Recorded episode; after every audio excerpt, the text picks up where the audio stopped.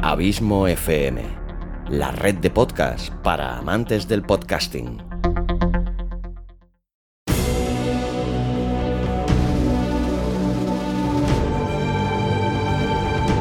Una producción de Abismo FM, creada para todos aquellos que quieren disfrutar de su tiempo libre escuchando grandes historias.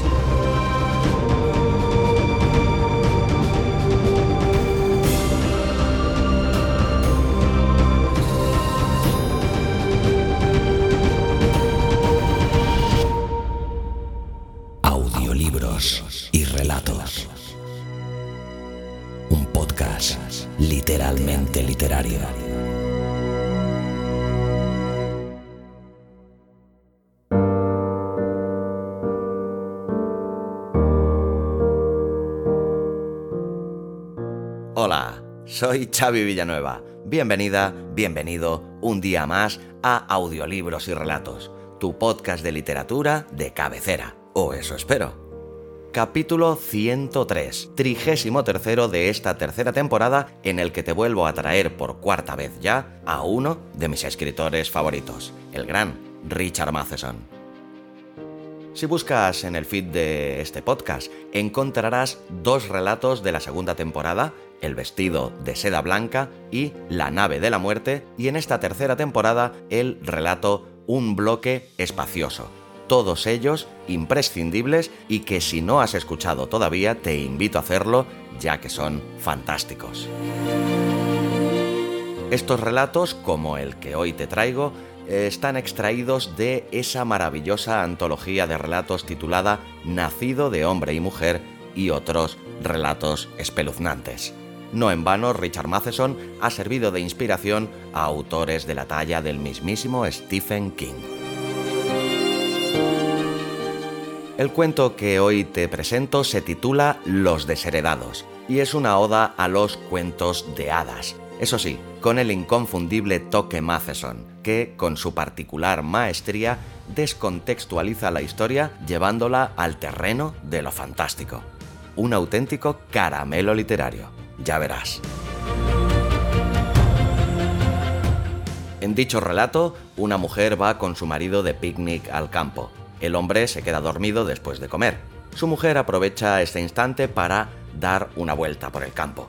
Al poco tiempo se encuentra con una casita idéntica a la de un cuento infantil, el de los tres osos y ricitos de oro. ¿Qué pasará una vez traspase la puerta de la casa?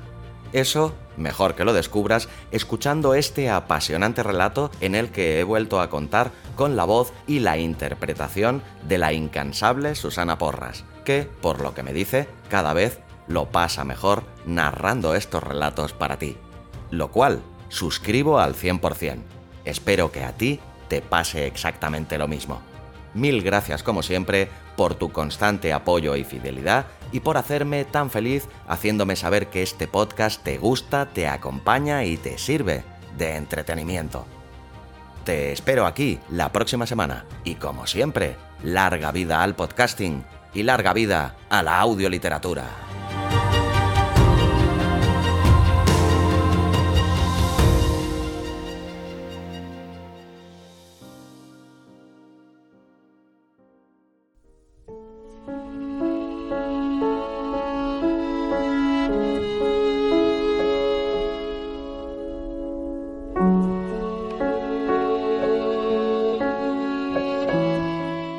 Desheredados, de Richard Matheson.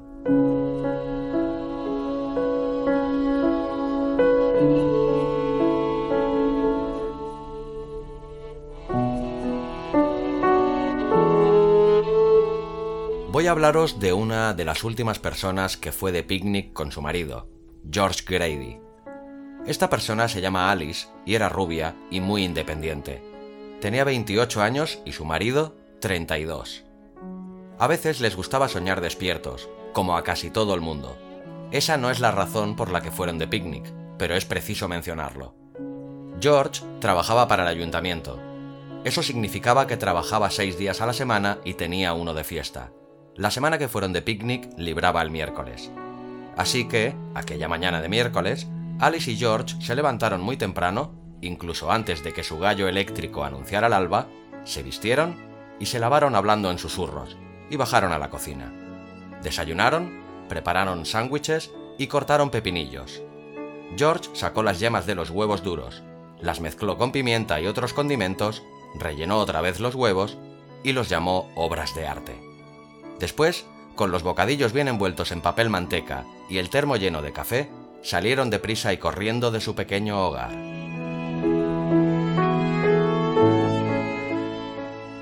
El automóvil los esperaba en el aire fresco de la mañana. Se apretaron en el interior húmedo y pringoso. Se pusieron en marcha hacia el campo entre petardazos del tubo de escape, colinas arriba, valles abajo. Dejaron de ver vallas publicitarias, lo que supone recorrer un buen trecho desde cualquier ciudad. Cuando llegaron al punto en que la naturaleza se tomaba un breve respiro antes de morir en el siguiente barrio residencial, George salió de la autopista y siguió por un viejo sendero cubierto de hierba alta, arbustos y hojas caídas de los árboles. Por fin metió el morro de su fiel cochecito en un claro del bosque y apagó el motor. Se apearon y extendieron una manta en el suelo, en un lugar desde el que se veía un lago brillante como un espejo. Después se sentaron y admiraron la obra de Dios, haciendo los comentarios apropiados. Alice dobló las delgadas rodillas contra el pecho y se las rodeó con los también delgados brazos. George se quitó el sombrero y se atusó el poco pelo que le quedaba. Como siempre, entretuvo a Alice con algunas historias sobre los compañeros de trabajo y lo bromistas que eran, aunque a Alice no le interesaban. En realidad, a George tampoco. Al cabo de un rato dieron cuenta de lo que llevaban en la cesta, se relamieron y dijeron que comer en el campo era lo mejor del mundo. George se zampó cinco bocadillos y eructó hacia el norte. Aito, a reventar, gruñó como un oso, se aflojó el cinturón y se tumbó de espaldas.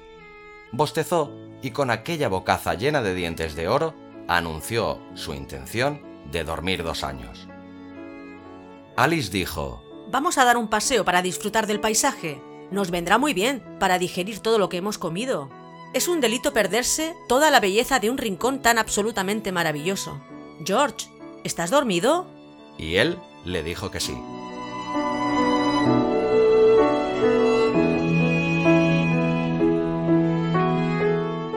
Alice se levantó y chasqueó la lengua, fastidiada. Lo dejó roncando y se alejó del claro por un sendero entre árboles. Hacía un día agradable, y el sol acariciaba la tierra con manos cálidas. La brisa susurraba entre las hojas y el sonido del bosque era una canción. Los pájaros piaban, gorjeaban y revoloteaban. Alice sintió una intensa pasión por la naturaleza. Se puso a dar brincos y a cantar. Llegó a una colina y trepó por ella con manos y pies, como una montañera. En la cima se llevó los delgados puños a las caderas y observó con gesto posesivo el oscuro bosque que se extendía a sus pies. Parecía un sombrío teatro en el que los árboles eran espectadores que aguardaban con paciencia a que empezara el espectáculo. La espesa fronda de sus peinados vegetales apenas dejaba pasar la luz. Para expresar su alegría sin palabras, Alice aplaudió y tomó un sendero descendente que parecía haber surgido de la nada. Y así era. En efecto, las hojas crujían hechizos bajo sus pies. Al final del sendero encontró un puentecito con la mohosa espalda arqueada sobre un arroyo que gorgoteaba y burbujeaba entre cantos rodados. Alice se paró en el puente y observó el torrente cristalino. Se vio a sí misma como si estuviera dentro de un cristal que se derretía. Su reflejo corría, se desdibujaba y volvía a recomponerse. Le dio risa. Estoy perdida en el bosque, dijo para sí. Soy la pequeña Ricitos de Oro, y estoy perdida en el bosque feo y viejo. Soltó una risita, arrugando la cara delgada. Después se preguntó por qué demonios se había acordado de Ricitos de Oro después de tantos años. Frunció el ceño. Las cejas se reunieron para meditar. Las neuronas pusieron todo su empeño. Lo dejó correr. Fue un error. Soy Ricitos de Oro, cantó, apartándose de la barandilla y bajando de un salto del puente chirriante. Se detuvo de golpe y abrió la boca. Dios mío. En el rincón más umbrío del claro, al pie de los árboles, había una casita. Qué extraño. comentó Alice, a nadie en particular. No me había fijado en que había una casita. ¿La taparía la sombra? No la he visto desde la cima de la colina. Claro que no la había visto. Alice se dirigió hacia la casita caminando por la crujiente alfombra de hojas. Algo la retenía. Tenía una sensación rara. Justo acababa de decir que era Ricitos de Oro y de repente allí estaba en la casita. Si no era la de los tres osos, ¿cuál iba a ser?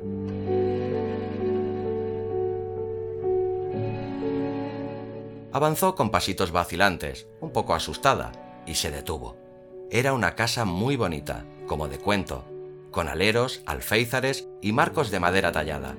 A Alice le encantó, y se acercó a ella dando saltos y sintiéndose joven. Decidió hablar como si fuera una niña mientras miraba por una ventana polvorienta. Vaya, vaya. Susurró. ¡Qué casita tan rebonita! No podía ver muy bien el interior porque las ventanas estaban sucias. Me acercaré a la puerta. La idea se había abierto paso a través de la masa de incoherencias de su cerebro. La tomó por suya, así que se acercó a la puerta. La tocó y la empujó. ¡Qué bien! exclamó y se asomó al interior. Era igual que la ilustración de su libro de Ricitos de Oro, que no había vuelto a leer desde hacía 20 años. ¡20 años! Aquella espantosa realidad le arruinó la diversión. Se puso de morros al pensar en lo cruel que era el tiempo. No quiero pensar en eso. Estaré alegre. Dijo luego. Así que la pequeña Ricitos de Oro entró en la casita y allí, en medio de la habitación, había tres sillas. Ahí va, la hostia. Exclamó, no demasiado fiel al espíritu del momento. Miró las sillas, incrédula. Había una grande, otra de tamaño mediano y otra de bebé. Glups. dijo Alice. Observó la habitación. Todo encajaba. Estaba pasmada. Todo era igual. Era una locura, pero tan cierto como que ella estaba allí. Se acercó a la silla grande preguntándose qué significaba todo aquello. Por supuesto, no podía saberlo. Sus labios jugaron con la idea de sonreír cuando se sentó con cautela en el borde de la silla del papá. Una risita tímida borró la seriedad de sus vulgares rasgos. Se sentía niña de nuevo. Soy la pequeña Ricitos de Oro y mataré al primer bastardo que lo niegue. Miró a su alrededor, reprimiendo una sonrisa de placer malvado. No me gusta esta silla. Pensó. No me gusta porque soy Ricitos de Oro y se supone que no me gusta. Se irguió en la silla de golpe. Soy Ricitos de Oro, de verdad. Estoy viviendo el cuento de verdad. El pensamiento le dio vértigo a la señora Alice Grady, casada desde hacía una década, sin hijos, con canas y unos sueños que la vida real se había encargado de pisotear. No me gusta esta silla. Anunció, y aunque resultara extraño, no le gustaba, así que se levantó. Se le pasó por la cabeza la idea fugaz de que a George le habría encantado aquel sitio, pero bueno, era su problema si se pasaba la vida durmiendo, y nadie podía criticarla por pensarlo. Alice se volvió adulta un instante y se preguntó a quién pertenecería aquella encantadora casita. ¿Sería de alguna empresa de abrigos de piel? ¿O de algún fabricante de sillas? ¿Eh? Las paredes no respondieron. Se acercó a la ventana y miró afuera. No se veía bien, pero se dio cuenta de que empezaba a oscurecer. Aún quedaban lanzas de sol que rozaban las copas de los árboles y se clavaban en la tierra. Alice contempló las cintas doradas que atravesaban la penumbra y suspiró. Era un cuento, sin duda. Lo irreal se hacía realidad. Entonces se asustó, porque a la gente no le gusta que lo irreal se haga real.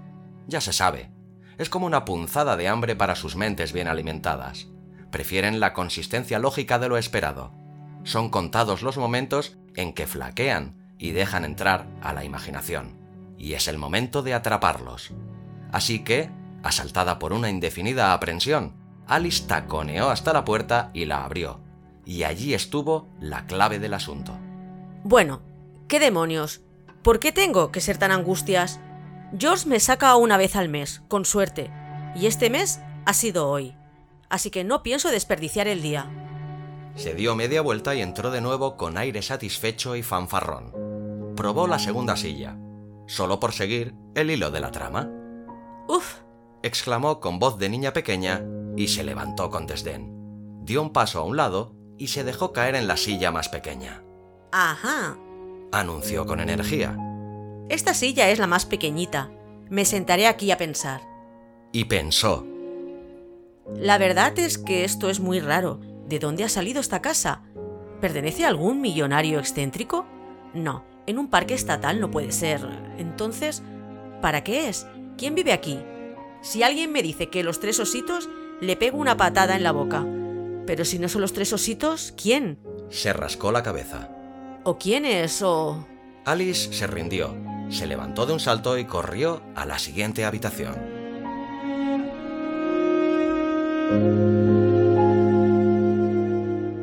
Pues sí que es la hostia. exclamó asombrada. Había una mesa. Era como la mesa de su libro de la infancia, Ricitos de Oro y los Tres Ositos. Una mesa baja y tosca, manchada y vieja. Y encima de la mesa había tres cuencos humeantes de gachas. Alice se quedó boquiabierta. Aquello era como un bofetón. En serio, ¿qué explicación podía tener? Se quedó mirando la mesa y los cuencos, y un escalofrío le recorrió la columna de 28 años y pico. Temerosa, miró de reojo hacia atrás. No sé si me gustaría encontrarme con tres osos, dijo anonadada. Frunció el ceño y se le formaron canales y crestas de carne. Esto es demasiado, se dijo. Pensar que vives un cuento es una cosa, pero vivirlo es algo muy distinto. Es un poquito escalofriante. Sé que tiene que haber una explicación lógica, pero...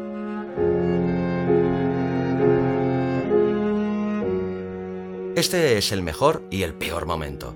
Siempre saben que hay una explicación lógica, pero los límites de su lógica son demasiado estrechos para incluir la explicación real. Así que Alice optó por aferrarse a algo sólido.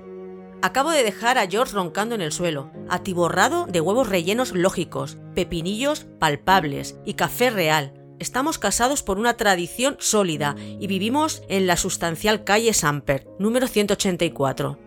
George gana 192 corpóreos dólares con 80 centavos al mes y jugamos al bridge con los Nelson, que son de carne y hueso. Seguía asustada. Se apercibió del nudo que tenía en la garganta y se lo tragó. Creo que me voy ya, dijo, pero no se movió. Vamos, pies, moveos, les ordenó, pero los pies siguieron quietos. Empezaba a perder el control. Estoy asustada, paralizada de miedo. O quizá no esté tan asustada como creo, porque, al fin y al cabo, esto no es más que una extraña casualidad. Probablemente sea la casa de tres viejos chalados que, cuando ven venir a alguien, ponen tres cuencos de gachas de distintos tamaños en la mesa y se esconden en un armario. ¿Hola? llamó Ricitos de Oro. ¿Hay alguien en casa? No respondió ni un alma, y el viento bajó riendo cruelmente por la chimenea. ¿Hola? Llamó Alice, deseosa de que un viejo arisco saliera hecho una furia y le espetara. ¡Eh! ¿Qué hace en este museo estatal? Intrusa. Ya hemos cerrado. Váyase. Ninguna respuesta, ningún sonido, solo una casa en silencio y tres cuencos de gachas humeantes y olorosas. Alice olisqueó. Un aroma delicioso. Tenía que reconocerlo. No pienso comer ni una migaja porque, bueno, porque acabo de comer un montón y no tengo nada de... ¡Santo cielo! Estaba hambrienta. Al menos eso creía. Daba lo mismo. La sensación estaba ahí. Alice se asustó de verdad y se abrazó. Tenía la piel de gallina. Retrocedió hasta la habitación anterior y tropezó con la silla del padre. ¡Oh! exclamó. Se quedó quieta un momento temblando, pero después se calmó. Al fin y al cabo, razonó. ¿Se oyen aullidos? ¿He visto la cara de algún fantasma? ¿Han intentado atraparme unos dedos invisibles? No. Y eso es lo que suelen pensar, claro, si no ven nada que encaje en el patrón de lo que consideran terrorífico y malvado. No se preocupan, es una fuerza, aunque también una debilidad.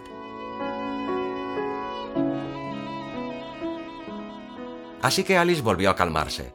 ¿Había osos en 30 kilómetros a la redonda? Sí, en el zoo, detrás de los barrotes. ¿Por qué se preocupaba? Aquella casita era de alguien, eso era todo.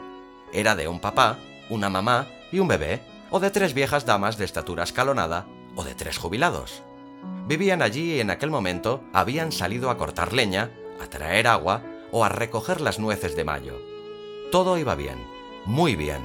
Se iría enseguida, correría colina arriba, volvería con George, le contaría lo que se había perdido y el jueves siguiente, cuando jugaran al bridge con los Nelson de carne y hueso, tendría una anécdota de las buenas.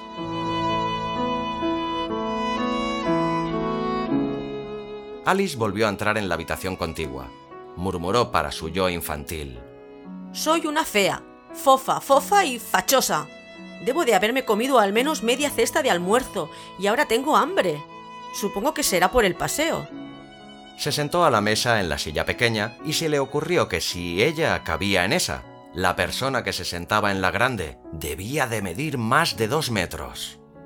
Bueno, ¿me atrevo? ¿Seré capaz de comerme estas gachitas? Entornó los ojos, suspicaz. ¿Estarían las gachas envenenadas o drogadas? ¿Serían una trampa de avena? La solisqueó. ¿Por qué van a estar envenenadas? Inquirió su mente. ¿Quién demonios va a dejar unas gachas envenenadas en un parque estatal?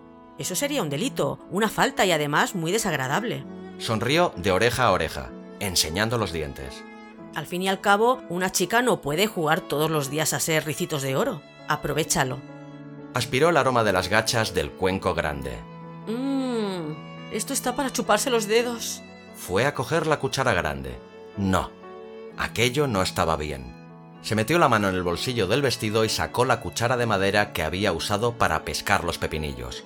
La olió. No olía mucho a vinagre. No, en absoluto.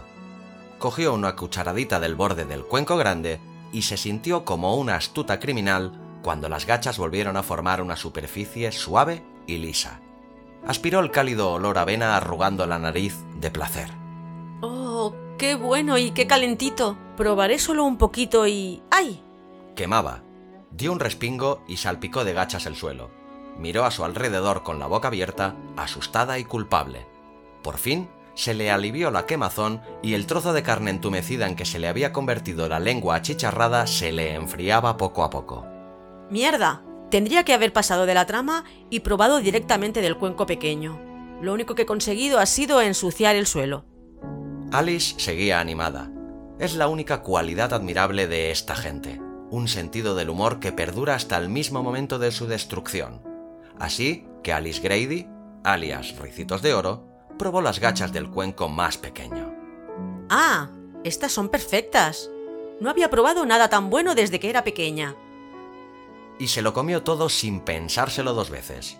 No solo sin pensárselo, sino con una especie de placer perverso, pues se preguntaba quién lloraría al encontrarse el cuenco vacío. Sin embargo, después de haber terminado, levantó la mirada del cuenco y sintió que la culpabilidad le perlaba la frente. Pues me las he comido, pensó. Muy bien, ¿cómo puedo tener tanta cara? Estoy en una casa ajena, no soy mejor que un ladrón. Podrían mandarme a la cárcel por esto. Al comerme esas gachas he cometido un robo con allanamiento. Así que será mejor que salga de aquí, y pronto, antes de que vuelvan los dueños. Se levantó, arrepentida, limpió las gachas del suelo y las tiró junto con la cuchara a la chimenea fría. Recorrió la habitación con la mirada y sacudió la cabeza. Era inútil negarlo. Allí había algo raro, sin duda. Bueno, ya me voy dijo en voz alta, como si alguien se lo estuviese discutiendo. Volveré con George y se lo contaré todo. Primero, debes comprobar si realmente hay tres camas arriba. Le dijo una voz mental que no le resultaba familiar. Frunció el ceño. Oh, no, me voy ahora mismo. Oh, no, repitió la voz con insolencia. Tienes que comprobar si hay tres camas en el piso de arriba. Eres ricitos de oro, ¿no? Alice estaba preocupada. Se mordió el labio pero empezó a subir las escaleras comenzó a tener la sensación de que se le amontonaban piedras en el estómago, piedras frías, cada vez más pesadas. Se detuvo de repente y bostezó. Me está entrando sueño. Aquello la dejó de piedra y la atravesó como una aguja de miedo helado. Unas manos gélidas llamaban a la puerta de su corazón. Estoy asustada, reconoció por fin. Quiero marcharme, quiero irme. Esto es espeluznante. No está bien. Tengo miedo y quiero irme. ¿Y por qué no subes y ves si de verdad hay tres camas? No servía de nada negarlo. No era su propia mente la que hablaba. Las gachas. Chica lista. Demasiado tarde. Demasiado tarde. Trató de dar media vuelta y bajar las escaleras, pero no podía. Tenía que entrar en el dormitorio sin más. No era una obligación imprecisa, era una orden. Alice Grady se perdía, se alejaba. Con sus últimas fuerzas intentó gritar, pero se le cerró la garganta. Había oscurecido más y el pasillo estaba en penumbra. La cabeza le daba vueltas y se sentía los brazos y las piernas como si fueran de plomo fundido. ¡Que Dios me ayude! Intentó susurrar, pero le temblaban demasiado los labios. ¡George! Barboteó. ¡George, sálvame! Entró dando traspiés en el pequeño dormitorio. Se le cerraban los ojos y el miedo con el que cargaba era un revoltijo de palabras que no eran palabras. Las lágrimas le caían por las mejillas adormecidas y sentía un dolor agudo en el estómago. Soltó un grito. Después, como empujada, fue hasta la cama grande y se desplomó. No, no. Graznó la voz en su cabeza. Estás demasiado dura. Y se levantó con dificultad como un robot sin lubricar hasta caer en la segunda cama. No, esta es demasiado blanda y no te gusta ni pizca. Le dijo su cabeza. Con los ojos cerrados y el cuerpo ardiendo de fiebre, Alice se puso de pie a duras penas y se tiró en la cama pequeña con un grito ahogado.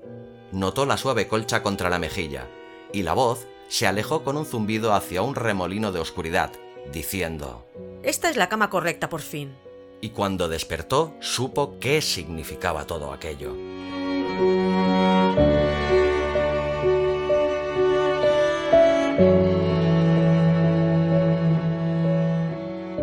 La casa había desaparecido y ella estaba tumbada en la hojarasca.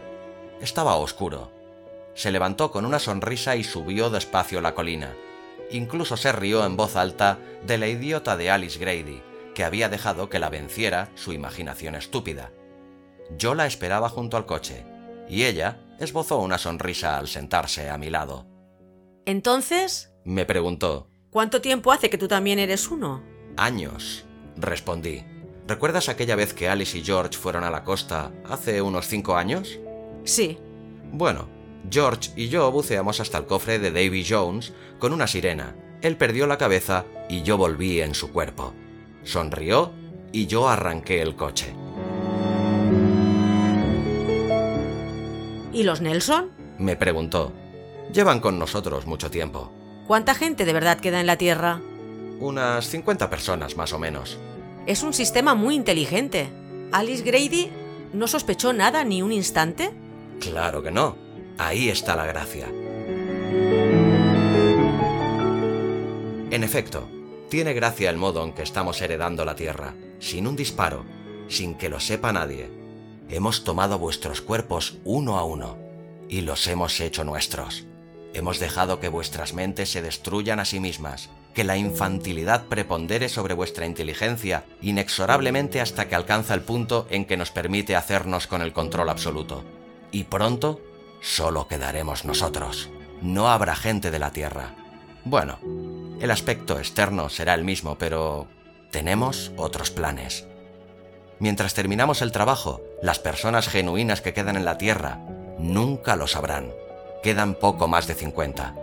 Cuidado, eres una de ellas y lo sabes.